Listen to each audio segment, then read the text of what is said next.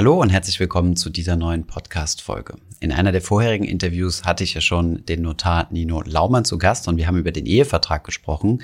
In der heutigen Folge geht es wieder um ein wichtiges juristisches Dokument, nämlich über das Testament. Wir haben einmal darüber gesprochen, ob es sinnvoll ist, ein Testament aufzusetzen und wenn ja, was dort alles drinstehen muss, beziehungsweise was man dort berücksichtigen muss, beziehungsweise berücksichtigen kann und welche Formanforderungen es gibt, also wie ich es denn tatsächlich umsetzen kann. Außerdem haben wir auch darüber gesprochen, ob es denn diesen klassischen Fall, was man gerne mal so androht oder angedroht bekommt, äh, des Enterbens, ob das überhaupt möglich ist, also dass man jemanden komplett enterben kann. Hier schon mal kleiner Spoiler, nein, das ist nicht vollständig möglich. Und wir haben über die Sonderform des Berliner Testaments gesprochen. Das ist nochmal eine ganz besondere Variante, die sehr viele Leute wählen. Von daher, ich hoffe, ihr nehmt viele hilfreiche Informationen mit und beschäftigt euch selbst einmal mit dem Thema. Viel Spaß bei dieser Podcast-Folge.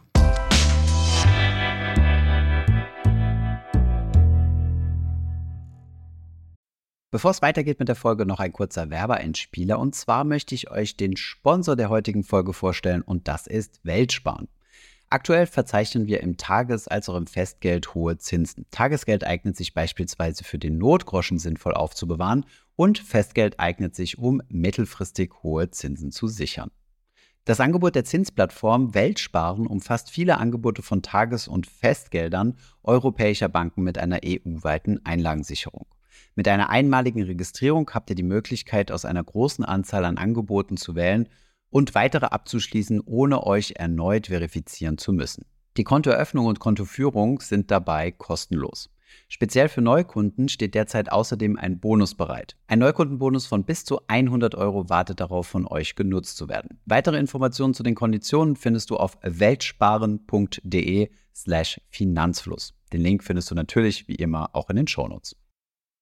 Kommen wir mal zu einem zweiten Thema oder einem zweiten, sagen wir mal, ja, Dokument, wo viele Leute sich Gedanken drüber machen. Meistens zu spät, aber es ist auf jeden Fall sinnvoll, das, das frühzeitig zu machen, nämlich dem Testament. Ähm, was genau ist ein Testament? Warum brauche ich ein Testament? Und wenn ich keins habe, was sind da so die Regel? Also was ist, was ist da so die Regel? Mhm.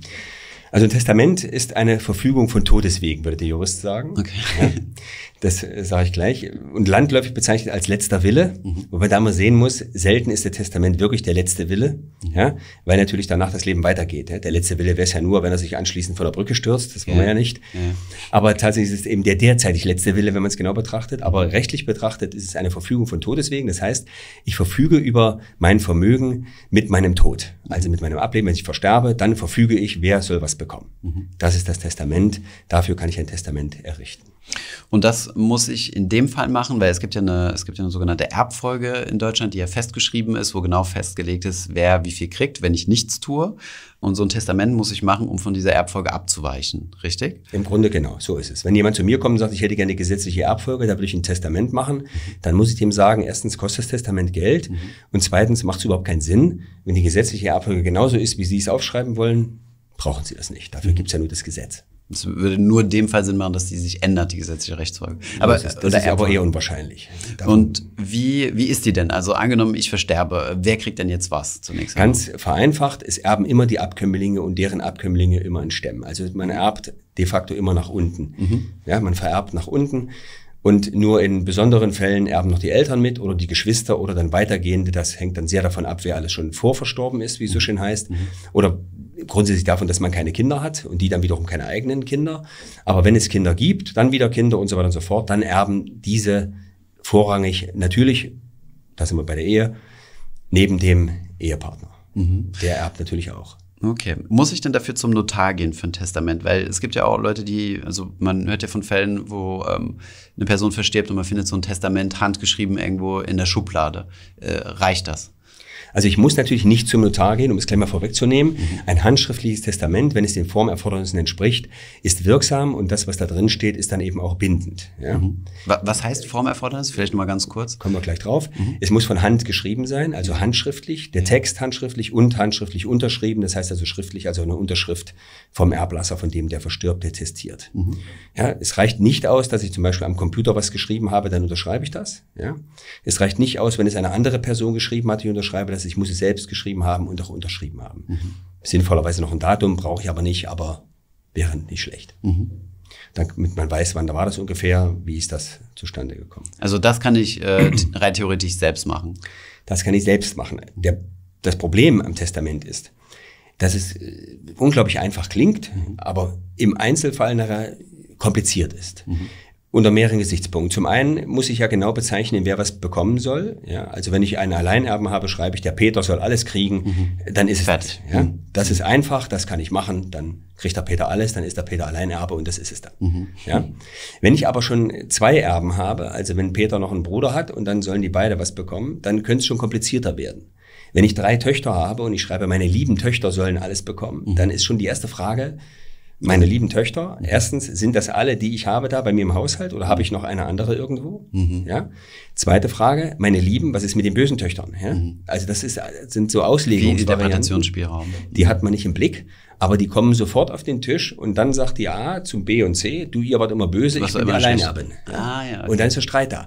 Und, das, und solche Dinge müssen Sie jetzt notar dann aus. Äh, die muss man sehen und sagen, genau, das geht so nicht. Mhm. Das ist zu kompliziert, das wird zu Streit führen. Ja, man muss alles rausnehmen, was zu Streit führt und ein Testament machen, was im Zweifel dann eben ohne Streit durchführt und am Ende alle irgendwie zufriedenstellt. Ja, mhm. Das ist natürlich immer schwierig, aber das ist die Herausforderung, vor der man tatsächlich dann steht. Ja. Und dann habe ich natürlich noch das Risiko, dass ich ein Testament schreibe, was gar nicht rechtswirksam ist, denn es gibt ja sogenannte Pflichtanteile. Richtig? Also ähm, um vielleicht mal die, die Frage anders zu formulieren, was ist denn mit dem, ähm, mit dem von der Bahn abgekommenen Sohn, äh, der jetzt, äh, keine Ahnung, äh, den ich gerne enterben möchte, ist das möglich? Enterben ist ein weites Wort, wird immer wieder falsch verstanden. Also man kann einen Pflichtteilsberechtigten nicht wirklich enterben. Man kann zwar sagen, du erbst nichts, aber er bekommt jedenfalls mal den Pflichtteil. Den kann ich nicht, dem kann ich ihm nicht absprechen. Yeah. Ein Enterben wäre nur möglich äh, im besonderen Fall zum Beispiel, wenn der Sohn den Vater oder die Tochter, die Mutter, wen auch immer, mit dem, nach dem Leben trachte, also bedroht, mhm. ja, ich bringe dich um, mhm. dann wäre das wahrscheinlich die, eine Möglichkeit zu sagen, ich möchte meine Tochter enterben und dann wäre sie tatsächlich vollständig enterbt, einschließlich Pflichtteil in diesem Fall. Nur, auch das hatte ich schon und, und auch da muss man immer sagen, aber das ist natürlich eine, eine Momentaufnahme. Ja. Auf der einen Seite sagt der Vater, der hat mich äh, der hat mich bedroht, der wollte mich umbringen, stand mit einem Messer vor mir, ja. Und wenn man später den Sohn fragt, sagt er, ja, das habe ich, Messer habe ich gezogen, nachdem der Alte seine Pistole rausgeholt hat. Mhm. Ja. Das heißt, das ist also, äh, da ist viel Streitpotenzial und meistens führt es zu nichts. Mhm. Also diese ganzen Geschichten sind ja weg. Früher gab es ja noch den Tatbestand der Spielsucht, der Trinksucht. Das sind ja heute alles Krankheiten, die fallen also gar nicht mehr darunter. Ja, das okay. gibt es also alles nicht mehr. Also das sind äh, Dinge, die heute keine Rolle mehr spielen, so dass man sagen kann, das richtige Enterben, wie man sich das so vorstellt, weil ich sauer bin auf meinen Sohn, der sich mit äh, seit sechs Wochen nicht mehr gemeldet hat. Mhm. Ja, äh, das gibt's im Grunde nicht. Es bleibt, man kann sagen, der kriegt nichts, aber dann kriegt er immer noch den Pflichtteil. Und der ist wie hoch? Also der Pflichtteil ist immer die Hälfte von dem gesetzlichen Anteil, den er bekommen hätte. Also nehmen wir an, wir haben eine Mutter und einen Sohn. Ja.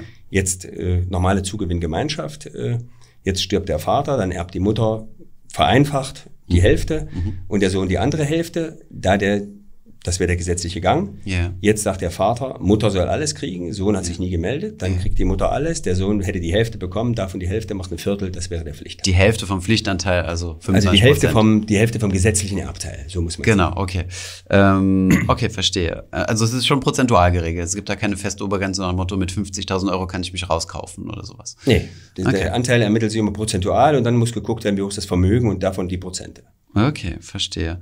Äh, sprechen wir über die größten Fehler, die so im Testament gemacht werden. Also vielleicht haben Sie noch ein paar andere Beispiele. Das mit den lieben Töchtern fand ich ziemlich gut. Was gibt es sonst noch für so große Fallstricke, auf die man achten sollte? Also ähm, die Pflichtteile beachten. Ansonsten äh, ist das Testament sehr. Ist das dann komplett unwirksam, das Testament? Oder? Nein, das ist dann nicht unwirksam der erbt dann eben nicht äh, und kriegt aber den, kann den Pflichtteil Geld machen. Ne? Dann okay. bedeutet das Enterben letzten Endes nur, ich äh, mache ihn nicht zum Erben. Mhm. Aber den Pflichtteilsanspruch kann ich ihm nicht absprechen. Wenn mhm. ich ihm sagen würde, er soll auch keinen Pflichtteil bekommen, das wäre natürlich Quatsch, weil das wäre wirksam, das brauche ich auch nicht reinschreiben. Okay. Ja? Was gibt es sonst noch für Punkte, die man, die man so beachten sollte oder wo, wo häufige so Fallstricke? Na mal unabhängig dauern? von den Formfragen sind es ja alles Formulierungsfragen. Mhm. Das sind alles Formulierungsfragen. Also meine lieben Töchter, wie gesagt, ist mal so ein klassischer Fall, wo man sich köstlich streiten kann. Mhm. Der nächste Punkt ist der, äh, wenn man sich fragt, äh, vermachen und vererben. Ja? Das wird auch, vermachen meint immer ein Vermächtnis. Mhm. Da gibt es nur ein Vermächtnis, kein Erbe. Und vererben, denkt man landläufig, das ist vererben. So, jetzt habe ich ein Haus und noch einen kleinen Ring. Der ist mhm. Haus zwei Millionen wert, der Ring 50.000 Euro. Mhm. Ja? Und jetzt äh, stellt sich der Erblasser hin, die Erblasserin, und sagt, mein Sohn soll den Ring bekommen und meine mhm. Tochter das Haus. Mhm. Ja? Oder vererbe ich den Ring und vererbe ich das Haus.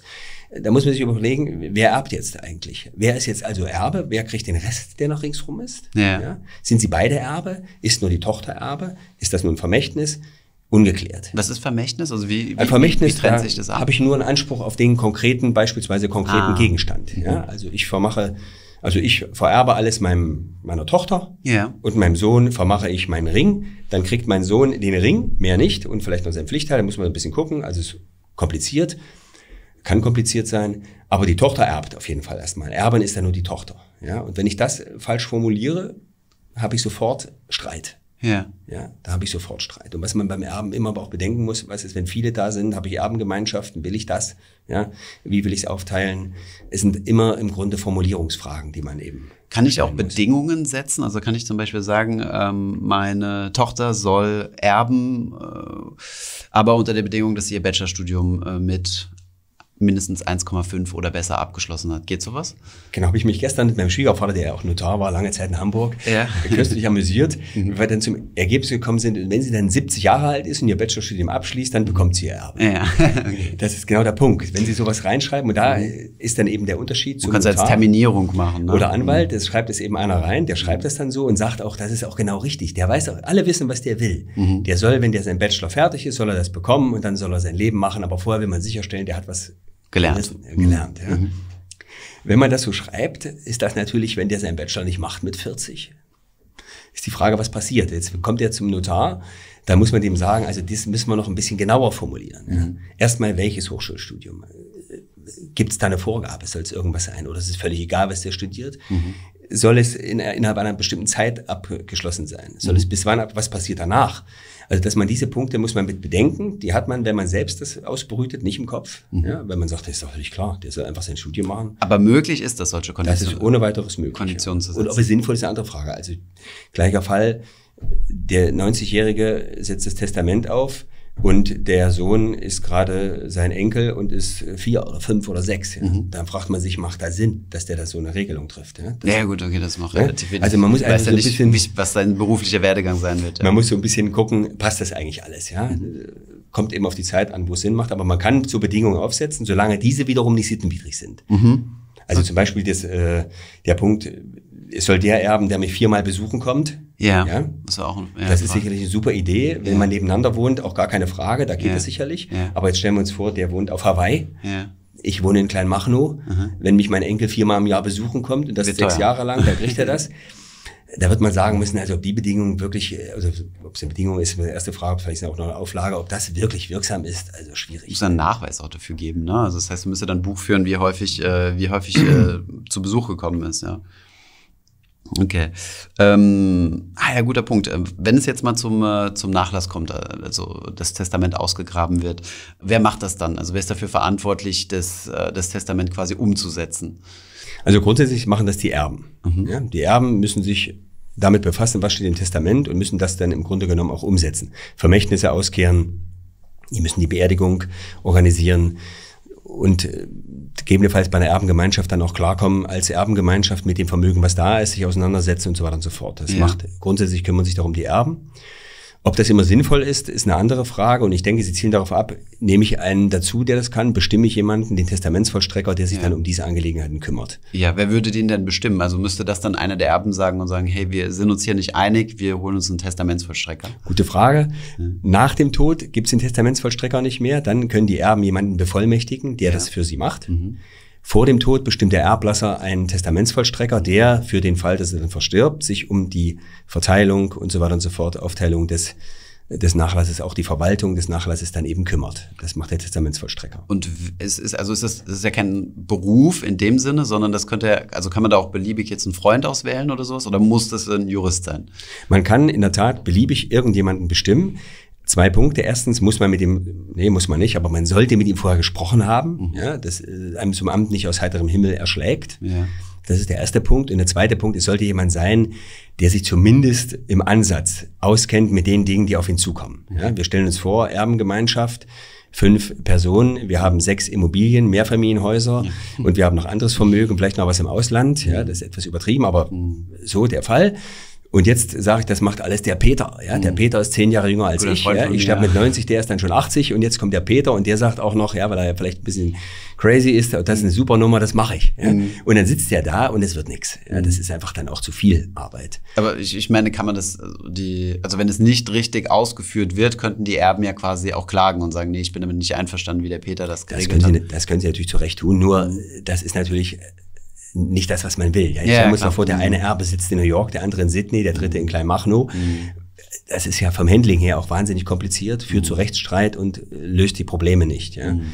Das heißt, es macht da schon Sinn zu überlegen, wer kann denn sowas tun? Mhm. Und dann nimmt man seinen Berater, vielleicht einen Rechtsanwalt. Man könnte auch den Notar nehmen, allerdings nicht im Testament, sondern das müsste man dann wieder gesondert bestimmen dass man sagt, warum? Ach so, weil der, weil der, weil der das nicht, selbst testieren der muss. darf es nicht, der darf es eben nicht äh, im Testament benannt werden, mhm. ja, weil es ja seine Urkunde ist, die er selbst erstellt. Das geht dann nur in der zweiten Step, mhm. wo der Erblasser dann eben sagt, ich möchte aber, dass der das macht. Mhm. Ja, dann macht er das dann gesondert. Äh, und das macht natürlich durchaus Sinn, weil derjenige, der sich damit eben befasst und damit auskennt, der das dann auch betreut, da weiß man wenigstens, das wird vernünftig betreut, ist in guten Händen und wird am Ende auch eine Lösung bringen, die für alle irgendwie zufriedenstellend ist. Mhm. Okay. Ähm, jetzt gibt es nochmal so, einen, so einen Fachbegriff, ähm, was ist das Berliner Testament? Ist ja kein Testament, was in Berlin aufgesetzt wurde, sondern ist ja so ein Fachbegriff. Was, was bedeutet das? Das Berliner Testament ist im Grunde genommen so ein landläufiges Testament. Beide Ehegatten setzen sich zu äh, wechselseitig zu Alleinerben ein mhm. und als Schlusserben werden die gemeinsamen Kinder eingesetzt oder das mhm. gemeinsame Kind. Mhm. Ja, aber eben als erster Schlusserbe nach dem Versterben des äh, letzten Ehegatten. Ah ja, okay. Aber geht das überhaupt? Weil äh, die Kinder haben doch einen Pflichtanteil oder ja, das ist äh, in der Tat, geht das natürlich. Ja. ja. Das ist ja so hundertfach, tausendfach, millionenfach ausgeübt. Ist ja. auch die einfache Variante. Mhm. Und natürlich muss man dann viele Dinge bedenken, die's, äh, die das betrifft. Eben Pflichtanteil wird ja geltend gemacht. Dann gibt es dann Pflichtteilsstrafklauseln. Was passiert, wenn ein Kind seinen Pflichtanteil geltend macht? Dann erbt er vielleicht doch nicht als letzter, sondern nur das andere Kind. Kann man mhm. alles machen. Aber das sind natürlich dann so Okay, also es ist schon ein bisschen kom komplexeres juristisches Konstrukt, um sicherzustellen, dass die, dass die Ehepartner erst das Geld haben und also der, der überlebende Ehepartner das Geld hat und dann die Kinder. Genau, man möchte eigentlich ja verhindern, dass es dann einen Streit zwischen den Kindern und dem überlebenden Ehepartner gibt. Ja, das will man ja stimmt, nicht. Stimmt, ja, stimmt. Und da muss man so ein paar Regelungen treffen, aber man kann nicht alles äh, vermeiden, ja. Das ja, Böse klar. lässt sich dann da auch nicht aufhalten. Das ja, logisch, so, klar. Ich meine, im Endeffekt kann man ja alles, äh, alles niederschreiben und äh, sich alle Szenarien durchdenken, aber ähm, dann, dann kommt es doch irgendwie anders. Ähm, halten Sie es grundsätzlich für sinnvoll, ein Testament zu machen? Oder, oder, oder halten Sie die Erbfolge, also jetzt mal angenommen, wir sind jetzt wirklich eine normale, eine normale Konstellation, äh, beide, beide Arbeitnehmer, also jetzt nicht irgendwie ein Unternehmen mit im Spiel und so kein Größe, außer dem Eigenheim, keine, kein weiterer Immobilienbesitz, kann man da nicht einfach sagen, so, ja, passt schon. Da käme vielleicht noch zu bedenken, aber auch das lässt sich anders regeln. Wie sieht's mit den Freibeträgen steuerlich aus? Aber die sind mehr als angemessen. Ich denke, da brauchen Sie eigentlich kein Testament. Da kommen mhm. Sie eigentlich gut zurecht. Ja, denn wenn Sie noch zwei Kinder haben, dann erben die zu gleichen Teilen. Vorher entsteht natürlich eine Erbengemeinschaft zwischen Ehefrau und den beiden Kindern, dann oder Ehemann, je nachdem, wenn du länger lebt, und dann äh, löst sie das ebenfalls auf, dann erben die Kinder zum Schluss alles und dann ist es das. Wenn das so durchläuft, mhm. ja, das ist ja auch die Idealvorstellung, ist alles gut. Mhm. Das wird meistens schon dann schwierig, wenn der eine Ehepartner nach dem Tod des anderen einen neuen Ehepartner kennenlernt, mhm. ja, dann könnte es schon Probleme geben. Wenn die dann wieder heiraten, dann wird schon. Was, was ändert sich da? Also dann, dann erben nicht die Kinder allein, sondern erben möglicherweise, wenn wir kein Testament haben, ah. erbt ganz sicher der neue Ehepartner mit, die Hälfte. Und dann wird es alles, ja, okay, dann ja, geht das Vermögen ganz schnell einen anderen Weg. Und es gibt viele Ehepartner, die das nicht so richtig akzeptieren möchten, was ich auch nachvollziehen kann. Ja. Und die dann sagen, nee, für den Fall müssen wir dann doch ein Testament in dem Fall sollen die Kinder alles kriegen. Da ja. bieten sie das Berliner Testament an. Das kann ja. einseitig nicht mehr geändert werden nach dem Tod des einen Ehepartners. Ja. Dann würden die Kinder in jedem Fall erben. Also bei diesem Berliner Testament würden, würde erst der überlebende Ehepartner, selbst wenn der dann nochmal heiratet, würde der neue Ehepartner dann nichts bekommen, sondern es wird dann an die Kinder übergehen. Genau, von dem Vermögen. Ah ja, okay, das ist ja eigentlich eine ganz sinnvolle Regelung. Und äh, genau, also was Sie, was Sie ja angesprochen haben, äh, steuerliche Sachen, steuerliche Aspekte habe ich jetzt mal komplett außen vor gelassen. Ich glaube, da, da sollte man ein bisschen mit einem Steuerberater oder so, einem Steueranwalt sprechen. Aber da gibt es ja viele, die sich, die sich spezialisiert haben auf das Thema ähm, Erben, Erbrecht und so weiter. Kann man ja, so, da macht es auch Sinn, frühzeitig sich dann ein Konstrukt zu überlegen. Ja, wenn, sinnvoll ist. wenn man über viel Geld spricht, sowieso, da muss man mhm. steuerlich immer so ein bisschen im Blick behalten, mhm. wo geht's hin. Die Freibeträge sind aber relativ groß. Wir haben 500.000 Euro wechselseitig bei den Ehepartnern und wir haben 400.000 Euro von jedem Elternteil auf jedes Kind. Also das heißt, wenn man das geschickt macht, hat man zumindest mal 800.000 steuerfrei bei dem Kind. Ja, also unter normalen Umständen, so im Berliner Raum würde ich mal sagen, ja. sollte man damit klarkommen. Ja, ja genau, genau. Okay, sehr gut. Das war der zweite Teil meines Interviews mit dem Notar Nino Laumann. Im ersten Teil habe ich mit ihm über das Thema Ehevertrag gesprochen und im nächsten Teil werden wir über das wichtige Thema Patientenverfügung und Vorsorgevollmacht sprechen. Ich hoffe, diese Podcast-Folge hat dir gefallen. Wenn ja, dann zöger doch nicht in deinem Umfeld über diesen Podcast zu sprechen, bei Freunden und Bekannten. Ich denke, es gibt auch in deinem Umfeld viele Menschen, die sich für das Thema finanzielle Bildung interessieren oder interessieren sollten. Wenn du auf iTunes bist, würden wir uns auch freuen, wenn du uns eine positive Bewertung dalässt. Das hilft uns, den Podcast noch einfacher auffindbar zu machen. Alle wichtigen Links und Verweise findest du wie immer in den Show Notes zu diesem Podcast. Vielen Dank fürs Zuhören und bis zum nächsten Mal.